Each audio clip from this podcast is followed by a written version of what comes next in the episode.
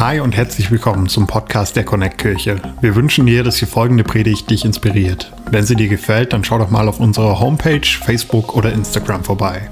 Wir würden uns riesig freuen, dich auch mal live in unseren Gottesdiensten zu haben und mit dir zu connecten.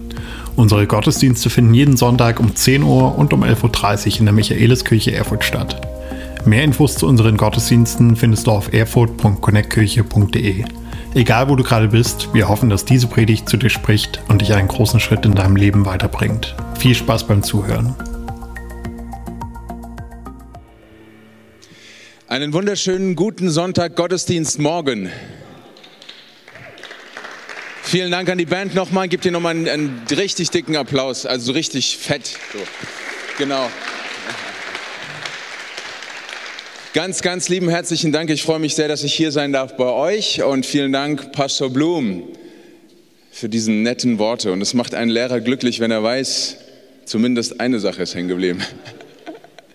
Sehr schön. Und es sind dann auch die wichtigsten Sachen, die hängen bleiben. An dieser Stelle auch von meiner Seite ganz herzliche Grüße, nicht nur an euch, die ihr hier seid, sondern auch an die, die im Livestream dabei sind. Ähm, schön, dass ihr eingeschaltet habt. Pastor Kevin, liebe Katha, nachher komme ich noch bei euch vorbei und habe ein Geschenk für den kleinen Avi. Ihr dürft euch schon mal freuen. Bevor ich das mache, gehe ich mit Pastor Blum und seiner Frau essen. Ich habe einfach einen schönen Tag heute vor mir. Ähm, und als am meisten aber freue ich mich, dass ich hier mit euch heute Morgen Gottesdienst feiern kann. Ich muss euch ganz ehrlich sagen, dass es mich absolut glücklich macht, hier zu sein. Als ich diese Woche sehr spontan den Anruf bekommen habe, Mo, kannst du kommen zum Predigen, da musste ich gar nicht drüber nachdenken, sondern noch bevor Alex den Satz zu Ende hatte, habe ich schon gesagt, ja, ich bin hier, ich bin da. Und heute Morgen bin ich ganz, ganz früh in mein Auto gestiegen und über die Autobahn Deutschlands gefahren und war so selig und so glücklich, dass ich sogar an der Ausfahrt Erfurt vorbeigefahren bin. Deswegen war ich so kurz vor knapp hier. Ne? Ich habe mir extra Zeit noch eingeplant. Aber gut, ich bin echt happy, dass ich hier bei euch heute Morgen sein kann. Und ich will auch euch Danke sagen dafür, weil als ich heute Morgen sehr früh ins Auto gestiegen bin, ähm, bin drei Stunden gefahren, dachte ich so bei mir, ich bin nicht der Einzige, der heute Morgen früh raus ist. Es sind eine Menge, Menge Leute, die heute Morgen früh raus aufgestanden sind. Ist das so? Aufgestanden sind. Und danke dafür. Und ganz besonders auch, wenn man gerade hier ist und die Kameras immer auf den Gottesdienst sind und auf die Leute, die hier vorne auf der Bühne stehen, wisst ihr, ist mir wichtig, ganz viel Danke zu sagen auch, weil ich weiß als Pastor, wie das ist, was man machen muss im Laufe der Woche, damit so ein Gottesdienst stattfindet. Auch allen, die diese Woche so viel gearbeitet, so viel äh, wirklich Freude daran hatten. Manches Mal war es nervig, ja, die Woche. Nein. äh, um alles möglich zu machen und auch dafür danke, dass trotz aller nervigen Dinge du gesagt hast, ich ziehe das durch. Und ganz herzlichen Dank auch für die, die jetzt bei den Connect Kids sind, äh, auch die Eltern, die da sind. Es ist so gut, dass ihr das alles macht, was ihr macht. Dankeschön dafür. Und diese Woche ging es mir so, ähm, ich bin natürlich ein braver Pastor und lese auch immer in der Bibel, wenn ich nichts zu tun habe was soll man sonst so machen, gell? Also Spaß beiseite, als ich ein bestimmtes Wort in der Bibel gelesen habe in dieser Woche, dann fiel mir das so ins Herz, das hat mich so erobert, dass ich gewusst habe, darüber wirst du predigen. Und manchmal ist es so, wenn man in der Bibel liest, dann spricht die Bibel einen selbst an. Das ist enorm wichtig, das ist enorm gut. Das ist auch der Grund, warum man in der Bibel lesen sollte, weil die Bibel einem immer etwas zu sagen hat. Kann das jemand bestätigen hier? Außer drei? Okay, egal. Oh, ich muss übrigens auch sagen, kleine Randnotiz. Erinnert ihr euch, als ich hier war, im Juli war das, glaube ich, habe ich euch erzählt von meiner Lieblingsgemeinde, also die gleich nach euch kommt, äh, die afrikanische Gemeinde in Frankfurt, ja, die auf den Stühlen stehen und äh, absolut eskaliert. Wisst ihr das noch? Wisst ihr, wo ich letzte Woche predigen war? Genau dort. Und ich habe das äh, ganze Feuer jetzt wieder mitgebracht. Also das heißt, es wird wieder so ein bisschen weird heute Morgen, okay? Stühle stellen, rumjubeln, mich unterbrechen, ab, abgehen, feiern und so weiter. Ja, danke. Ähm, Okay, das war der, die Side Note. Jetzt komme ich wieder zu meinem Faden zurück, den ich äh, hoffentlich wiederfinde. Also auf jeden Fall war das so für mich, dass ich dir eine, etwas in der Bibel las und das, ich wusste, dass es es ist für mich, aber es ist auch eine Botschaft zum Predigen. Und ich sage euch so, wie es ist, wenige, wenige Stunden, nachdem ich das gelesen habe, war nicht lange, kommt der Anruf von eurem Pastor Blum und sagt, Moor, kannst du zum Predigen kommen? Und ratet mal. Ich habe gesagt, ich weiß sogar schon über was. Und deswegen glaube ich, das, was ich euch heute Morgen mitgebracht habe und was ich dir predige, aber auch mir predige, das ist etwas, was ganz, ich sag's mal wirklich so fresh für euch vom Herrn ist und für jeden, der hier mithört. Und deswegen möchte ich mit euch direkt einsteigen, gar nicht so lange drum rumreden und sagen, lasst uns ins äh, Johannesevangelium hineingehen. Kapitel 21, ganz leicht zu finden, das ist das letzte Kapitel. So, es sind immer auch gut, äh, wenn man sich ein bisschen orientieren kann. Johannesevangelium. Und es sind 19 Verse. Und äh, was ich hier auch absolut so toll finde ähm, bei euch in der Kirche ist, ihr seid das gewohnt, dass man mit der Bibel arbeitet. Ja? Nicht irgendwie so ein frommes Life-Coaching so. Äh, da oben gibt es jemanden, der dich lieb hat und äh, Erfolg und Kohle ist alles, was du brauchst, sondern das Wort Gottes steht im Zentrum hier bei euch. Und das finde ich, ist gar nicht altmodisch, ist irgendwie nicht hinten dran, sondern es ist absolut up-to-date zu sagen, das Wort Gottes ist das Zentrum meiner meines Lebens und das Zentrum der Kirche, in der ich bin. Klar, dass du als Pastor ja sagst. Was sagen die anderen? Ja. Ich möchte mit euch äh, in, in, vier Schauplätze hineinschauen. Kapitel 21 äh, bietet uns vier Schauplätze, von denen wir etwas lernen können. Nämlich, und damit lasse ich die Katze gleich mal am Anfang aus und sage, worum geht es in meiner Predigt? Jesus ist immer präsent. Andauernd. Und wir Menschen dürfen uns das immer wieder vergegenwärtigen, weil das wichtig ist zu wissen, weil wir mit ganz vielen Dingen beschäftigt sind, womit wir beschäftigt sein müssen, aber wo wir aus Versehen manches Mal aus dem Blick verlieren können, dass Gott wirklich da ist. Und egal, um was es geht oder worin wir gerade stehen. Es ist so wichtig, dass wir wissen, Gott vergisst nicht, anwesend zu sein. Es vergisst er einfach nicht.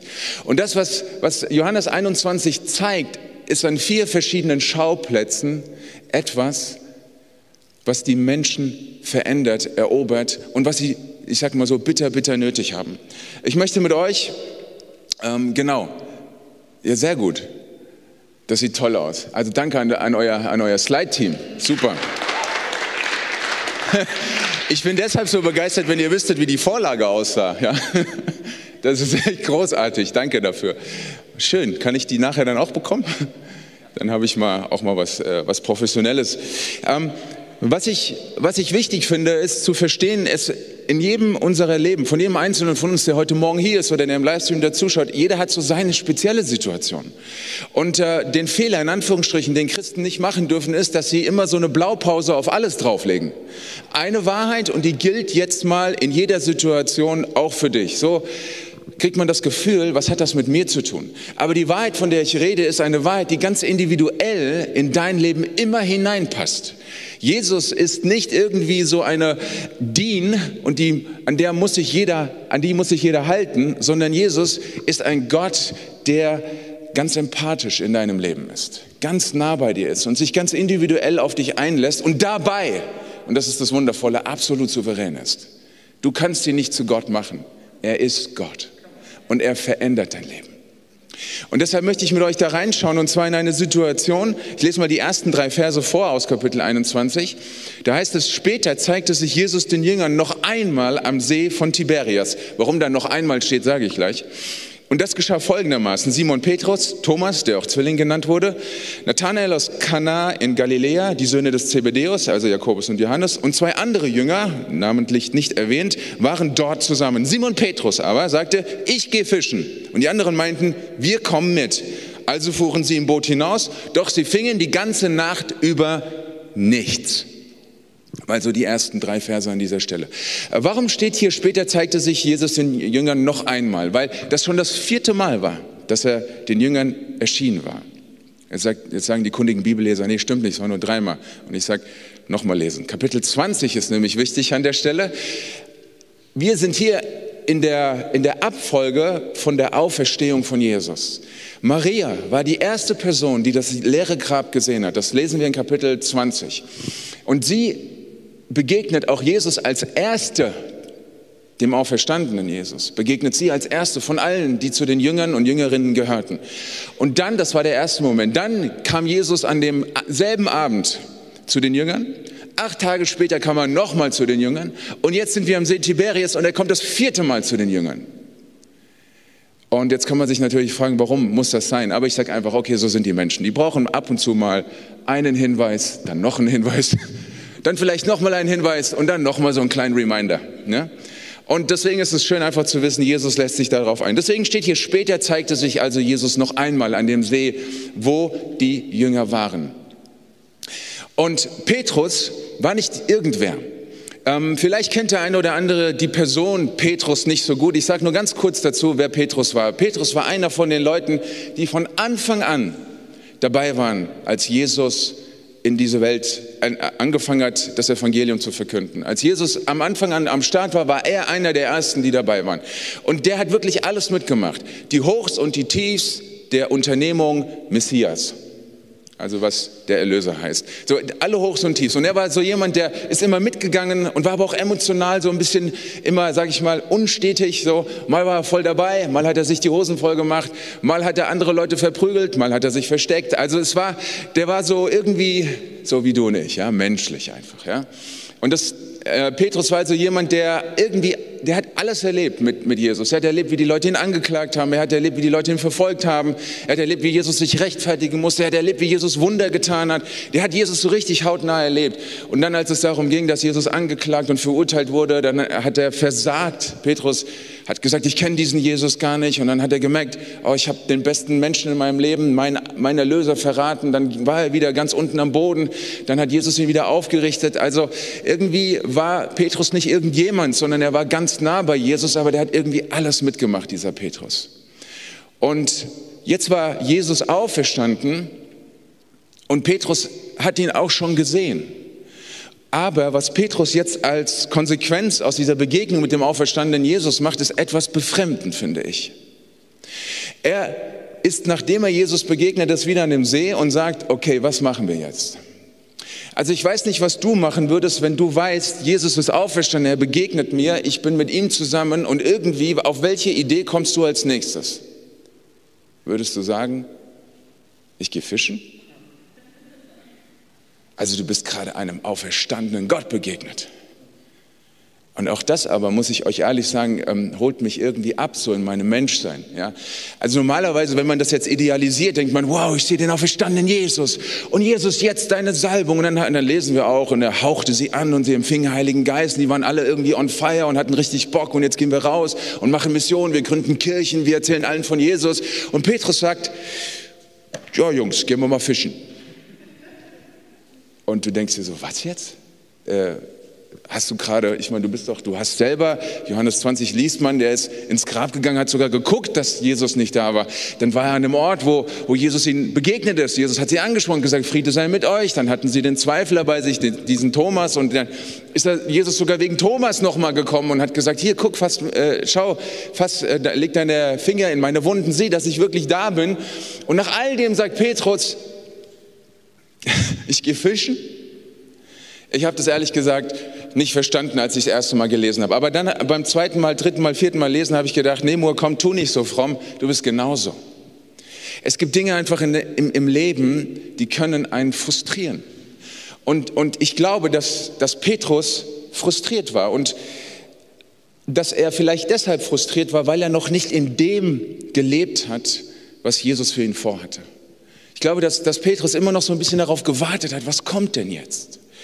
Und was ich ganz interessant finde, ist, wenn wir mal ähm, hineinlesen, wo hätte Petrus eigentlich sein sollen, möchte ich mit euch mal ganz kurz in Lukas Kapitel 22 reingehen. Das ist eine Referenz, man liest das ähnliche in Johannes 14. Ähm, ja, habe ich irgendwo auch in meinem Konzept gehabt. Also wenn das hier nicht erscheint, ne, hat das nichts mit diesem wundervollen, überragenden, super Technik-Slide-Team zu tun, sondern einfach mit eurem chaotischen Prediger. Also Lukas 22, da steht Folgendes drinne.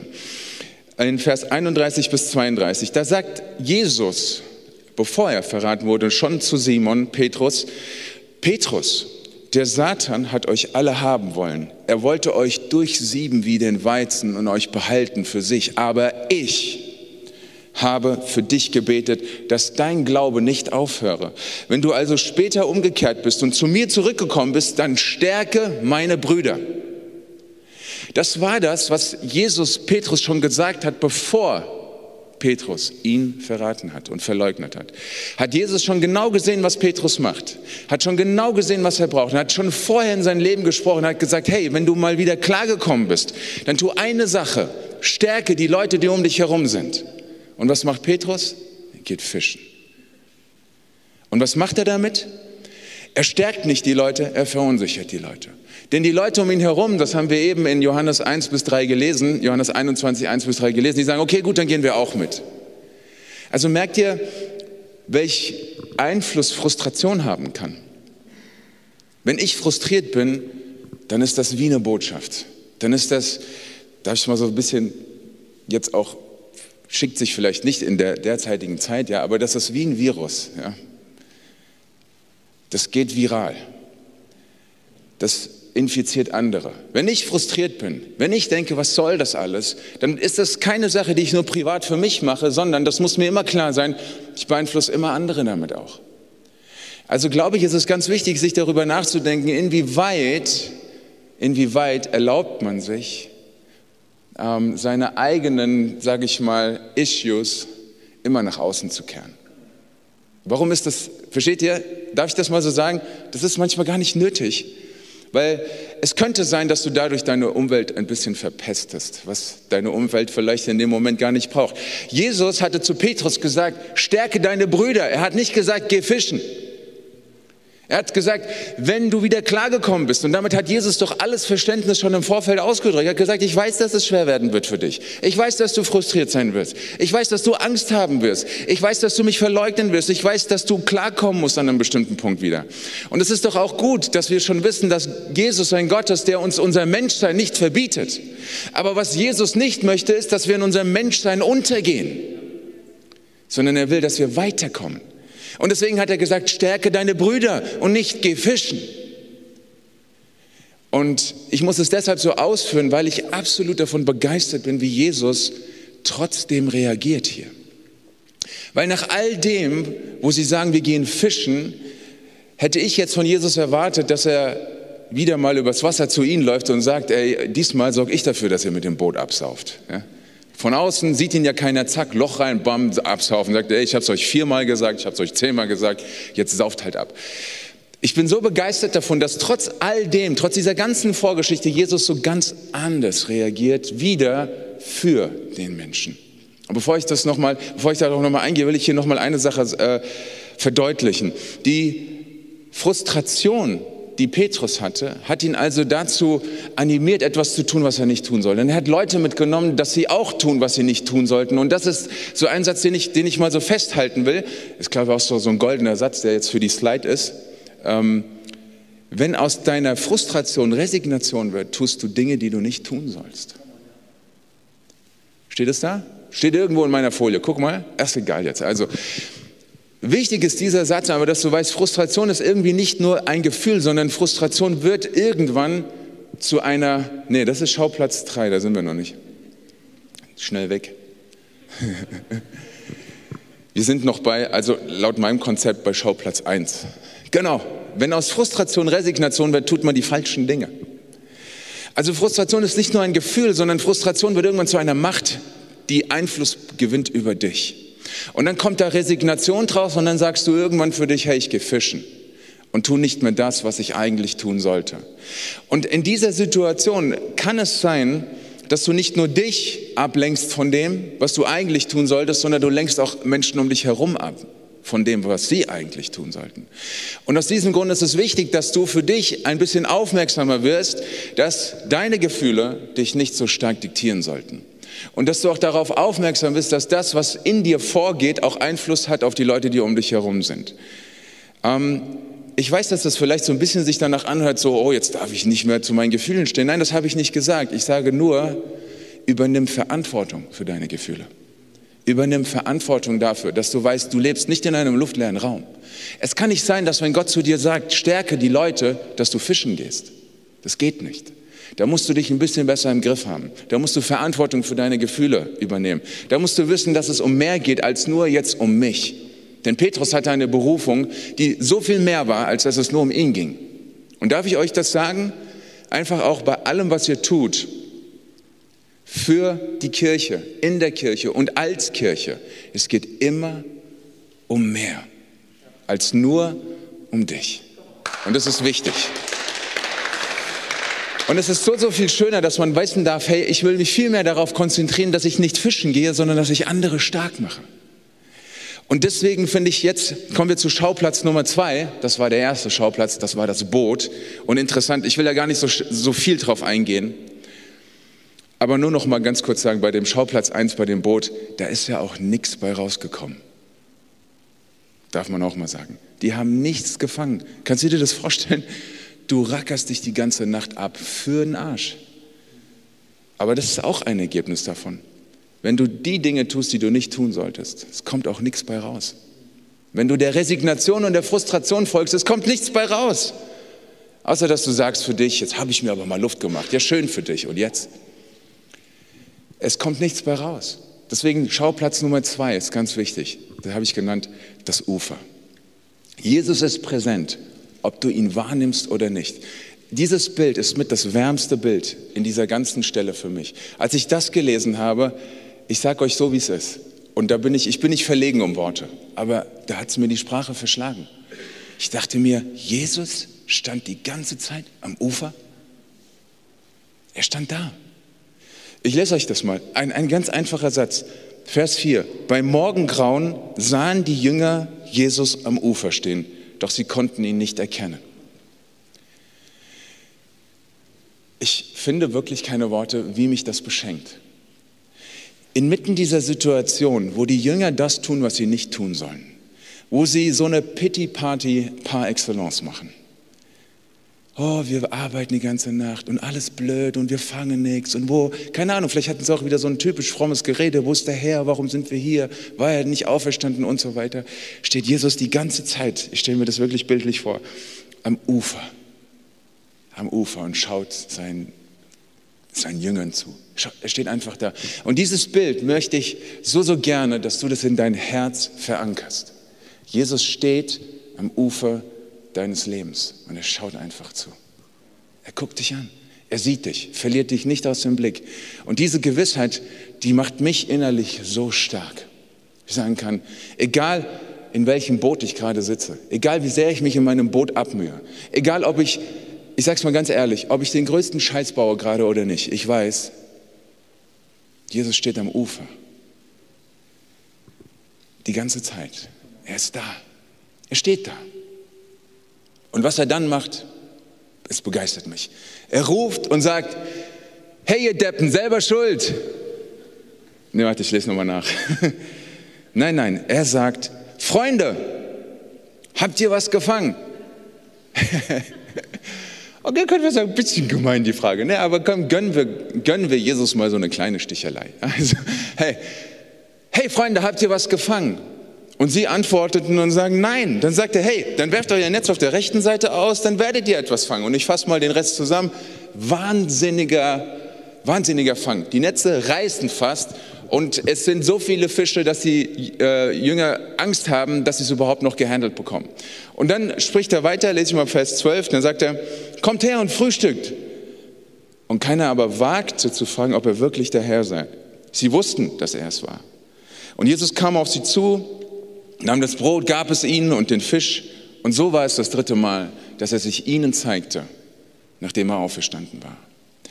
Und diese ganze Situation, also dieser Schauplatz Nummer drei jetzt, wo wir sind, das Frühstück, da können wir jetzt hin. Wir waren nämlich gerade bei Boot war Schauplatz Nummer eins. So ist wieder der Lehrer in mir. Ich frage das nachher ab beim Rausgehen. Ne? Die, die äh, vier Schauplätze, äh, Schauplatz Nummer eins war das Boot, Schauplatz Nummer zwei war das Ufer, Schauplatz Nummer drei, das Frühstück. Herrlich. Jesus spricht in diese Resignation hinein und er verändert ihre Situation. Er sagt nicht selber Schuld und hoffentlich merkt ihr das jetzt, wie dumm das war, dass ihr die ganze Nacht und am liebsten würde ich euch noch eine Nacht gönnen, wo ihr nichts äh, fangt, damit ihr es endlich mal rafft sondern er sagt, habt ihr was gefangen? Sie so, nein. Und er, und er holt sie direkt dort ab, wo sie stehen und sagt, gut, ich helfe euch. Obwohl sie nicht das tun sollten, was sie tun sollten. Und ist das nicht ein großartiger Gott, der sagt, ich bin trotzdem bei dir? Ich helfe dir da trotzdem? Und das war nicht, hat er nicht getan, um sie zu bestätigen, sondern er tat dieses Wunder, um sie da rauszuholen. Dass sie endlich mit dem aufhören, was sie getan haben. Und er sagte, werft das, Recht, werft das Netz zu den, zur rechten Seite aus, so und so viel Anzahl, da gibt es auch ganz tolle Predigten drüber, könnt ihr einen anderen mal hören. Aber Das Interessante für mich dabei ist, dass Jesus sie nicht verurteilt, sondern er sagt, fangt und er sorgt dafür, dass sie richtig Erfolg haben und dann lädt er sie ein. Euch liebt es. Wenn jemand zu mir sagt, ich lade dich zum Essen ein, ich schwöre euch, ich bin dein bester Freund. Ich esse so gerne und bin so gerne mit Menschen zusammen. Und wenn jemand zu mir sagt, wir gehen frühstücken, dann frage ich, wie lange? Und das gefällt mir, dass Jesus sagt, kommt frühstücken, Jungs. Ist das nicht schön, dass Jesus nicht sagt zu dir, ähm, was wir manchmal zu oft denken, dass Jesus sagt, mach, tu, veränder, sieh zu, erneuere und so weiter und so fort. Dass man immer zu Jesus so eine Beziehung hat, ich muss was für Jesus machen, er schickt mich irgendwo hin, er treibt mich immer irgendwo raus. Aber Jesus ist ein Gott, der dich einlädt und sagt, frühstücke mit mir. Ist das gut? Gefällt mir sehr gut. In der Situation, in dieser ganzen Resignation, holt er sie richtig raus und sagt, komm, lass uns frühstücken. Und in dem Moment, ich sag, ich glaube, das war, das war auch Soul Food. Dass man einfach weiß, okay, jetzt, das Getuschel ging schon hin und her, kann das sein, kann das nicht sein?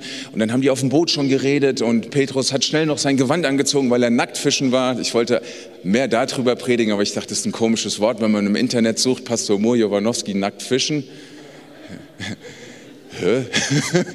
ähm, da wollte ich nicht weiter drauf eingehen. Aber ich fand, ich fand das... Äh, trotzdem einen tollen Titel. Ja? Vielleicht findet ihr es ja dann trotzdem so. Ja? Ihr hattet ja auch bei Pastor Blum der Teufel gehört, hast du mir gesagt. Ja, das war auch schön, aber nicht Komma oder so. Ne? Okay. Auf jeden Fall finde ich es atemberaubend, dass Jesus dadurch, dass er hineinspricht in die Situation, etwas verändert in dieser Situation und sagt, kommt und frühstückt mit mir. Und sie, wie gesagt, sie tuschelten schon im Vorfeld hin und her, kann das sein, kann das nicht sein. Und in dem Moment wussten sie aber, er ist es. Und was mir so gut gefällt, ist, dass, dass wir hier lesen, ähm, sie wagten es nicht. Seht ihr, bei all dem ist es so wichtig, dass, dass du und ich, egal was in unserem Leben passiert, ich möchte es mal so sagen, dass wir den Respekt vor Gott nicht verlieren. Das passiert manchmal auch zu schnell. Dass wir alles über Bord schmeißen wollen, weil Dinge nicht so laufen, wie wir sie wollen. Und dann denken wir und reden wir über Gott, ich möchte es mal so sagen dürfen, wie es sich eigentlich nicht gehört. Und das ist deshalb so schwierig, weil uns das wieder davon abhält, die Schritte auf Gott zuzugehen, die wir gehen müssten. Und deshalb ist es gut, wenn man immer noch im Respekt, egal vor welchem Hintergrund deiner Lebenssituation, du im Respekt vor Gott bleibst weil ich glaube, dass dich das ein Stück weit auch erdet und dir hilft, aus deiner Situation wirklich das Beste machen zu können. Wenn du weißt, dass immer noch Gott und er ist immer noch erhaben, er ist immer noch größer, er ist immer noch heiliger, er ist immer noch stärker. Ich glaube, dass es das hilft, mit dem umzugehen, was einem gerade so beschäftigt. Auch gerade so als Mensch mit dieser, mit diesem Hin und Her, ja eigentlich sollte ich Leute stärken, aber ich gehe fischen und so weiter. Ja, dass man weiß, hey, verlier den Respekt vor Gott nicht, damit du dort, was Gott für dich tun willst, auch wirklich auf Empfang bist. Dass Gott auch den Zugang zu dir hat. Weil das ist so ein Ergebnis davon, wenn man in Ehrfurcht, sagt man ja dann so ein bisschen altmodisch, vor Gott lebt. Das heißt nichts anderes, als dass du auf Empfang bist was, was Gott angeht. Du bist immer auf Empfang. Und ich glaube, das muss man und darf man sich bewahren. Dann lasst uns also zum Schauplatz Nummer vier kommen, zu einem Gespräch, was ich zusammenfassen möchte weil es ein sehr interessantes Gespräch ist. Es ist so ein Gespräch, was so hin und her geht. Jesus ruft Jesus, äh, Petrus zu einer Lebensnachfolge auf und nicht, und so muss ich sagen, zu einem Lifestyle. Ich muss euch sagen, dass ich richtig darunter leide, körperlich leide, wenn ich schaue, wie im 21. Jahrhundert manches Mal Christsein verstanden und Kirche gestaltet wird. Es geht nicht um den Lifestyle, dass du sagst, oh, die Kirche hat verstanden, zeitgemäß zu kommunizieren und zeitgemäß zu performen. Ich hefte Jesus mal hinten dran. So wie ich mir so ein Kabbalah-Bändchen kaufen kann oder einen guten Stein um den Hals hängen kann. Ja? Hole ich mir noch ein, äh, ein Jesus-T-Shirt. Hoffentlich hat keiner ein Jesus-T-Shirt an heute. ja. Und wenn, ist es auf jeden Fall cool. Also, es geht nicht darum, dass du in einen Lifestyle hineingerufen wirst, wo du so add-on noch Jesus irgendwo in dein Leben integrierst, sondern hier geht es um viel mehr. Wir sind hier ab Vers 15, können wir Zeuge werden von einer Unterhaltung, die intimer nicht sein könnte. Was könnte intimer sein als die Frage, liebst du mich? Das ist nicht, wie viel Uhr ist es? Oder würdest du mitarbeiten wollen? Oder hast du mal fünf Euro? Oder möchtest du mit ins Kino gehen? Alex, wenn ich dich frage, liebst du mich, dann erwarte ich eine Antwort, die mein Leben verändert. Ist das so? Bei jedem. Und diese Frage, dieses Gespräch ab Vers 15, Kapitel 21, was wir hier lesen, könnte intimer nicht sein. Und wichtig ist, das ist Schauplatz Nummer vier. Alles andere hat schon stattgefunden. Es ist, wir müssen das in diesem Zusammenhang sehen. Was hat da schon alles stattgefunden? Der ganze Frust, die ganze Resignation, die Enttäuschung, die Mühe, die ganze Nacht gearbeitet. Plötzlich ist Jesus wieder da. Er redet hinein. Dinge fangen an, sich zu verändern. Und jetzt kommt die alles entscheidende Frage. Nicht geh raus, verkündige das Evangelium, sondern liebst du mich, Petrus? Und zwar von ganzem Herzen. Nicht nur irgendwie magst du mich, findest du mich cool. Und man, an der Antwort von Petrus merkt man, wie überfordert er ist. Er ist absolut überfordert, weil er sagt nur, ich sage es jetzt mal mit meinen Worten, ja, hey, wir sind Freunde, Bro. Ja, love you, Bro. Was, was, ist, was ist das? Äh, okay, ich mag dich. Ja. Nee, Jesus schaut Petrus an und sagt, sag mal, Petrus, liebst du mich? Und Petrus ist überfordert. Petrus ist noch nicht da, wo er sein soll. Und er sagt einfach nur, hey, ich mag dich, hab dich gern, hab dich lieb. HDGL, ne, macht man ja gar nicht mehr, ne? Schreiben Sie, jetzt kommen ja die ganzen Emotions. Und dann merkt, dann merkt Jesus, dass, er, dass, dass Petrus Zeit braucht.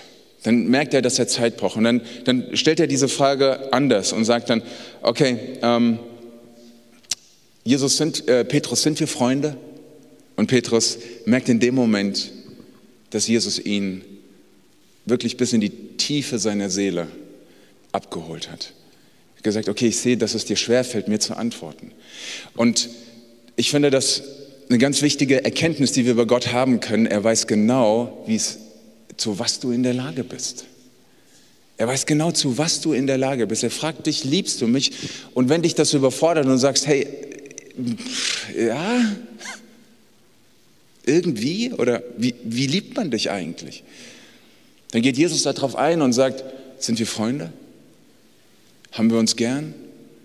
Wollen wir miteinander unterwegs sein? Wollen wir ein bisschen mehr miteinander zu tun haben als nur Lifestyle? Willst du ein bisschen mehr mit mir unterwegs sein in deinem Leben für dich und für die höheren Dinge, als nur zu sagen, ich mache mal ein bisschen fromm? Und ich finde es ein Riesengeschenk, dass Jesus so eine Begegnung wirklich ermöglicht. Es beginnt damit, dass er am Ufer steht und zuschaut in der ganzen Mühe, in der er drin ist. Und es endet über das Frühstück in diese persönliche, intime Begegnung und sagt, wollen wir Freunde sein, Petrus? Und das vor dem Hintergrund, dass er weiß, was hat Petrus alles gemacht, wo hat er versagt, wo, wo ist er zerbrochen, dieser Petrus. Und dann sagt Jesus trotzdem, wollen wir Freunde sein, Petrus? in deiner ganzen Zerbrochenheit, in deiner ganzen Frage, in deinem ganzen Versagen, in deiner ganzen Resignation, in deinem ganzen Frust. Petrus, wollen wir Freunde sein? Du und ich? Wollen wir uns auf den Weg machen? Wollen wir was verändern in dieser Welt? Wollen wir das Ganze bei dir beginnen lassen? Dass du dein Herz wieder voll öffnest für mich und alles hinter dir lässt? Was bis hier und heute war. Petrus, wollen wir? Wollen wir? Und in dem Moment weiß ich, dass in Petrus eine Erneuerung stattgefunden hat, die das Ziel von allem gewesen ist. Und jetzt erst, jetzt erst ist Petrus dort, wo er sein soll. Und wir lesen dann in Vers 18 so zum Schluss hin, dass er, dass er dann sagt, Petrus, ich möchte dir noch etwas sagen als du jung warst, da konntest du selbst entscheiden. Ich beschreibe das ein bisschen mit meinen Worten. Ja? Ihr habt da andere äh, tolle Übersetzungen. Ähm, aber jetzt geht es darum, dass du dich führen lässt in deinem Leben. Und deine ganze, ähm, wie will ich das sagen, deine ganze Reife als Mensch drückt sich dahingehend aus, dass du dich führen lässt von mir. Dein ganzes Selbstbestimmtsein heißt, dass du dich entscheidest dafür, dass ich dich führe. Und das ist das, was Menschen immer so mit aller Gewalt wollen. Sie wollen für sich selbst und, und ich bin doch selbstbestimmt und ich will doch stark sein und mir soll niemand was sagen. Aber wisst ihr, was das Beste ist, wenn Gott dich führt? Ausdruck einer Reife, Ausdruck von Selbstbestimmung, zu sagen, Jesus, Gott für mich. Und dann sagt Petrus das, da sagt Jesus das zu Petrus so, du wirst Dinge erleben, die du dir nicht mehr aussuchst, sondern die du um meinetwillen erleiden wirst. Und das ist ein bisschen hart, weißt du, weil man dann auch liest, er macht, Jesus, er macht Petrus deutlich, wie er sterben wird. Aber wisst ihr, was so entscheidend ist dabei, wenn wir von dort schauen aus, was dann passiert ist? Petrus hat so gar keine Kompromisse mehr gemacht. Gar nicht mehr. Das war der Moment, wo Petrus Jesus nie wieder verleugnet hat. Nie wieder. Er ist nie wieder weggelaufen von diesem Moment an. Er ist nie wieder zurückgewichen, weil Jesus zu ihm gesagt hat, komm, folge mir nach. Und seht ihr, dass diese Worte so eine starke Bedeutung haben vor diesem ganzen Hintergrund? Vor der Entscheidung des Petrus, der eigentlich Menschen stark machen sollte, gesagt hat, ich gehe fischen, bis zu diesem Moment, wo Jesus zu ihm sagt, komm, folge mir nach. Wollen wir Freunde sein? Von Herz zu Herz. Möchtest du wieder mich lieben? Willst du diesmal mit mir wirklich, wirklich unterwegs sein? Und wenn man dann weil ja hier das Johannesevangelium zu Ende ist und dann sieht so von der zeitlichen Abfolge, liest man die Apostelgeschichte, dann sieht man, was für ein stabiler und starker Mensch Petrus war. Man liest das in der Apostelgeschichte. Er war, er war wie ein Fundament für andere. Jetzt war er da, wo er sein sollte. Er hat die Brüder wirklich stark gemacht. Er hat Gemeinde möglich gemacht. Er hat Mission möglich gemacht. Er hat möglich gemacht, dass Menschen Jesus finden. Jetzt war er der, der er sein sollte. Jetzt war er der, der er sein sollte. Weil er zugelassen hat in seinem Zerbruch, dass Jesus ihn anspricht und sagt, wollen wir Freunde sein, du und ich. Lass uns tiefer gehen.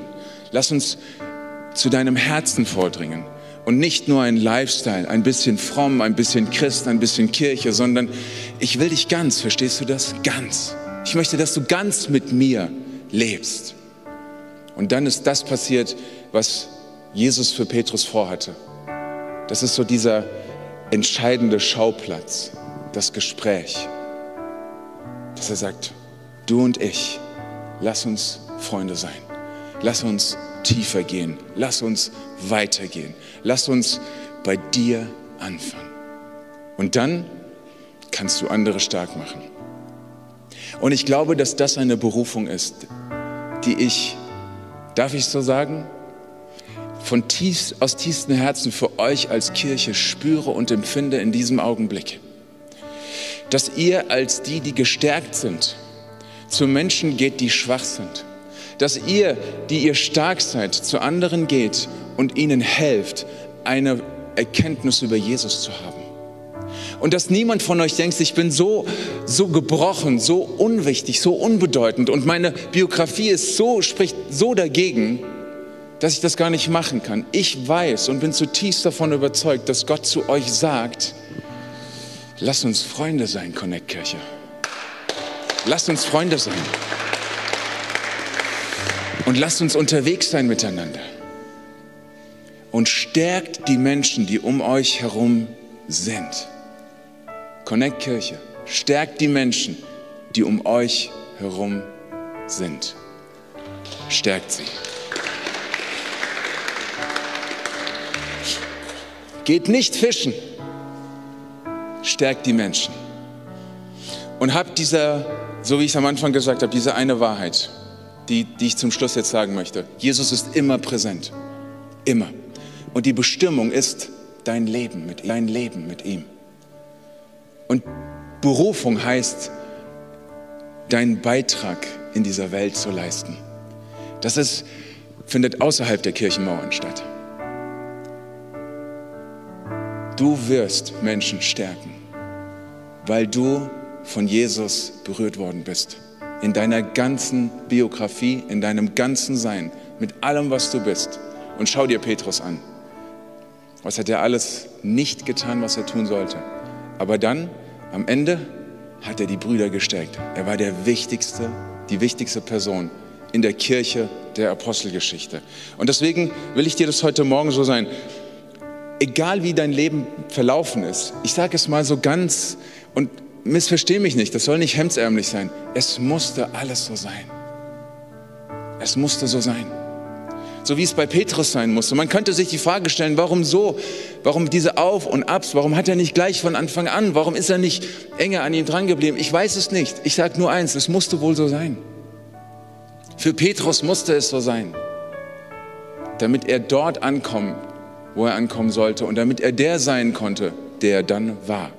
Und deswegen will ich dir das auch sagen, ganz persönlich, jetzt von eurem Auftrag als Kirche zu dir hin persönlich zu kommen, in deinem Leben. Es musste alles so sein. Es musste alles so sein. Es musste alles so sein, damit du jetzt im Hier und Heute sagen kannst, Jesus, du und ich, für immer. Nur du und ich. Und zwar von ganzem Herzen, nicht als Add-on, nicht als Lifestyle, sondern weil das meine Bestimmung ist, Jesus. Es ist meine Bestimmung, mit dir zu leben. Und ich will wirklich meinen Beitrag leisten in dieser Welt, die dich braucht. Ich gehe nicht fischen, Jesus. Ich werde Menschen stark machen. Amen. Lasst uns beten miteinander. Und lasst uns, so wie ihr das gewohnt seid und was ich eine wundervolle Gewohnheit finde hier bei euch in der Kirche, einfach miteinander die Augen schließen und jetzt einen Moment geben, wo ich, wo ich dich einladen will, auf diese Einladung von Jesus einzugehen. Wenn du hier bist heute Morgen und du sagst, ich habe noch gar nicht gesagt zu Jesus, ich will mit dir leben, ich möchte, dass du mich wirklich führst, ich will, dass du mich erneuerst, ich will, dass du mich freisprichst, ich brauche Vergebung, ich möchte nicht mehr Schuld haben in meinem Leben dann will ich dir sagen, dass heute Morgen auch deine Gelegenheit ist, zu Jesus Ja zu sagen. Und nicht nur jetzt in diesem Moment, wo wir in Echtzeit hier sind, sondern wenn du vielleicht später auch diesen Livestream dir anschaust. Ich will sagen, nicht jetzt auf Pause gehen oder vorspulen, ich sage es ganz bewusst, sondern halte diesen Moment mal jetzt für dich ganz persönlich aus. Und ich will dich auch ansprechen, ob du das jetzt schaust oder später schaust, in einer Woche guckst, in drei Tagen. Ich glaube, dass das ein Moment jetzt sein kann für dich. Lass diesen Moment zu. Triff deine Entscheidung für Jesus, weil du weißt, er ist ein Gott, der dich führt, der dir vergibt und der dich in deine Bestimmung hineinbringt, nicht als Lifestyle, sondern von Herz zu Herz, weil du dafür geschaffen bist. Und wenn jemand hier ist heute Morgen, der sagt, ich möchte mein Leben Jesus geben und das das erste Mal tun möchte, möchte ich dich bitten, dass du mir ein Handzeichen gibst, dass ich für dich beten kann. Lass mich einfach sehen, jetzt in diesem Moment, ich möchte nicht irgendwie was pushen, was nicht echt ist. Danke, ja. Und lass mich deine Hand sehen, danke. Und ich werde beten für dich. Herr Jesus, ich danke dir dafür, dass du jetzt in diesem Moment Herzen erreicht hast und dass du jetzt in diesem Moment gesprochen hast. Geh nicht fischen, sondern folge mir nach. Und ich bete, Herr, für die, die ihre Hand dir entgegengestreckt haben, Herr, dass du Herr ihres Lebens wirst, dass sie deine Vergebung erleben, dass sie erleben, wie du sie führst und wie du sie stärkst und wie sie Erneuerung ihres ganzen Seins erleben, so wie es Petrus auch erlebt hat, Herr. Und ich bete, Herr, dass sie in ihre Bestimmung hineinkommen und ihre Berufung als einen Beitrag in dieser Gesellschaft leben können, Herr. Und Teil dieser Kirche sind, um diese Kirche stark zu machen, damit diese Kirche andere stark machen kann. Jesus, danke, dass es immer um mehr geht als nur um uns. Und so bete ich, dass du deine Gnade und deine Liebe ausgießt, Herr. Und danke dir auch für den Moment, Herr, wo du wirkst, für den Moment, der nicht vergeht, sondern der andauert, Herr. Und so danke ich dir auch für jeden, der diesen, diesen Livestream sieht, jetzt oder später, der in seinem Herzen seine Entscheidung getroffen hat, dass du ihn weiterführst, bestätigst und stärkst. Und wir beten das als deine Kirche in deinem Namen. Und wir ehren dich, Jesus. Und wir lieben dich, Herr. Und danken dir für alles. Amen. Wenn du mehr über Jesus erfahren willst oder deine Geschichte mit uns teilen möchtest, dann schreib uns gerne auf Facebook, Instagram oder eine E-Mail an info@connectkirche.de. Du bist begeistert von der Connect Kirche und möchtest unsere Arbeit unterstützen? Dann findest du auf unserer Homepage weitere Details, wie du das tun kannst. Falls du nicht aus Erfurt und Umgebung kommst, aber dennoch aktiv verfolgst, was wir als Kirche tun, möchten wir dir zuallererst Danke sagen, dass du auf diese Art Teil von dem bist, was hier in Thüringen geschieht.